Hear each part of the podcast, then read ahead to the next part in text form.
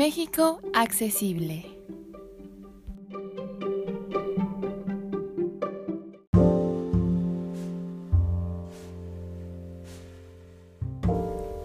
Hola, bueno, este es nuestro tercer podcast en el cual vamos a hablar de la participación ciudadana.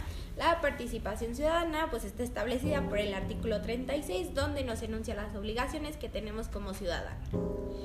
Bueno, eh, los procesos electorales se llevan a cabo por distintas cosas. Ok, Dana, pero a ver, ¿cómo es eso de participación ciudadana y después procesos electorales? O sea, Ok, bueno. ¿Qué son los procesos ¿Qué electorales? son? Sí. Explícanos. Los procesos electorales son conjuntos de actos realizados en distintas etapas que la Constitución y la Ley General de Instituciones y Procedimientos Electorales nos dicen.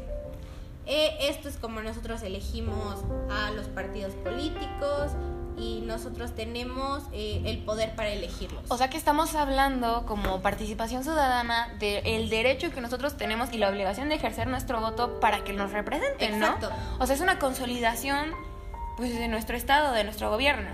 Perfecto. Efectivamente, entonces de esto estamos hablando en la renovación de los tres poderes. Las personas que nos están representando cada cierto tiempo se tienen que renovar y nosotros tenemos que elegirlos. Sí, toda la. Está perfecto. Entonces, bueno, eh, para explicar un poquito más, el artículo 34 y 35, aunado también al 36 un poquito de la Constitución Política de los Estados Unidos Mexicanos, dice que para participar ciudadanamente, primero tenemos que ser ciudadanos. Ahora, ¿qué pasa con esto? Somos ciudadanos por la Constitución hasta que obtenemos la mayoría de edad, que es los 18 años aquí en México.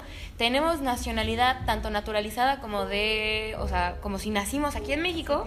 Y pues podemos votar y participar electoralmente, ¿no? Sí. Ok. Sí, este proceso e- electoral en donde, como bien dicen, es donde escogemos a, a nuestros gobernantes, pues tienen varias etapas.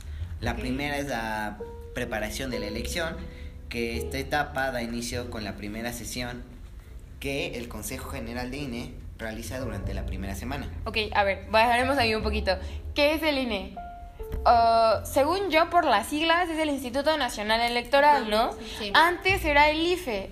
Ah, Hubo un cambio por proceso electoral, precisamente creo que por eso de hace como unos que les gustan dos, dos sexenios, un sexenio, no lo sé más o menos, pero es el chiste que fue cambiarlo para que todo el país se hegemonizara, ¿no? O sea, para, Ajá. para que la democracia verdaderamente fuera directa y no que por federación, por estado, y pues era un relajo, ¿no? La. INE es un organismo constitucional autónomo y pues se encarga de organizar los procesos electorales que tienen que ser libres, equitativos y confiables para garantizar el ejercicio de los derechos. Está perfecto, sí, está Eso es perfecto. Bueno, entonces ya retomando, hablamos sobre la preparación de la elección, que es parte del INE, pero creo que hay una segunda etapa, ¿no? La jornada electoral. Ah, sí, básicamente esta jornada electoral eh, inicia a las 8 horas del primer domingo de junio y termina con la clausura de la, de la casilla. Ok. Y tenemos una tercera etapa. Ah, pues la tercera etapa son los resultados y declaraciones de validez de las elecciones. Todo inicia con la remisión de la documentación de expedientes electorales a los consejos distritales y después ya concluye con los cómputos y declaraciones que realicen los consejos distrito. Aquí, por ejemplo, podemos ver, el, no sé si ustedes hayan visto en algunas elecciones donde pues por tele nos pasan los, Ah, los cómo resultados, van, sí, cómo van. sí, claro. Esto es Votos. parte del PREP, o sea, fue una idea muy buena para que se agilizara y se, o sea, se hiciera más transparente el proceso de la elección. Sí, claro. Después tenemos una cuarta parte en todo este proceso, que sería el dictamen y declaración de validez de la elección. Esta etapa da inicio al resolverse el último de los medios de impugnación que se hubiesen interpuesto en contra de la elección o cuando se tenga constancia de que no se presentó ninguno y terminar al aprobar la sala superior del Tribunal Electoral el dictamen que contenga el cómputo final y las declaraciones de validez de la elección y del presidente electo. ¿Qué quiere decir esto? Ustedes me habrán dicho, no, pues ya, me dijo, pero no lo entendí. Aquí, aquí vamos a explicar lo que acabo de decir. Lo que acabo de decir quiere decir que en la sala superior del Tribunal Electoral, cuando no hay nadie que tenga algo en contra de lo que haya pasado durante todo este proceso de elecciones, simplemente declara que todo se hizo de la manera más transparente, de la manera correcta y que ya el presidente que salió electo es nuestro nuevo presidente. Ok, entonces estamos hablando de que ciudadanamente nosotros somos, o sea, somos la voz, la democracia directa que después tenemos que hacer indirecta ya porque pues tenemos que representar, o sea, nos representan, pero es nuestra construcción que, o sea, que la base está en la participación ciudadana y así construimos el gobierno, la participación y vamos poco a poco pues trabajando para que sea mejor cada vez, ¿no? Sí, básicamente antes de hacer este proceso como ciudadano, tenemos que hacer una de las primeras cosas que nos rigen como ciudadanos, o sea, tenemos que estar informados, básicamente saber más o menos que la historia de los que están postulados a próximos gobernantes para saber cómo va a ser su tipo de gobierno, cómo nos van a gobernar, básicamente los datos base o esenciales que debemos saber antes de saber a quién elegir. Sí, entonces es vital que nosotros como ciudadanos, bueno, chicos que próximamente, o sea, están en secundaria, que es muy importante que se vayan informando, ¿no? de su gobierno, cómo vamos a hacer el proceso, la historia, cómo vamos conformando todo esto de la política, porque al fin y al cabo pues, somos los que... Nosotros vamos a elegir. Sí, y somos nosotros los que vamos a vivir también el resultado. No es solo una elección de, pues nada, el que sea, el que Sí, no es como de... Sino que realmente hay que, informarnos. este, ver las propuestas de cada uno y pues...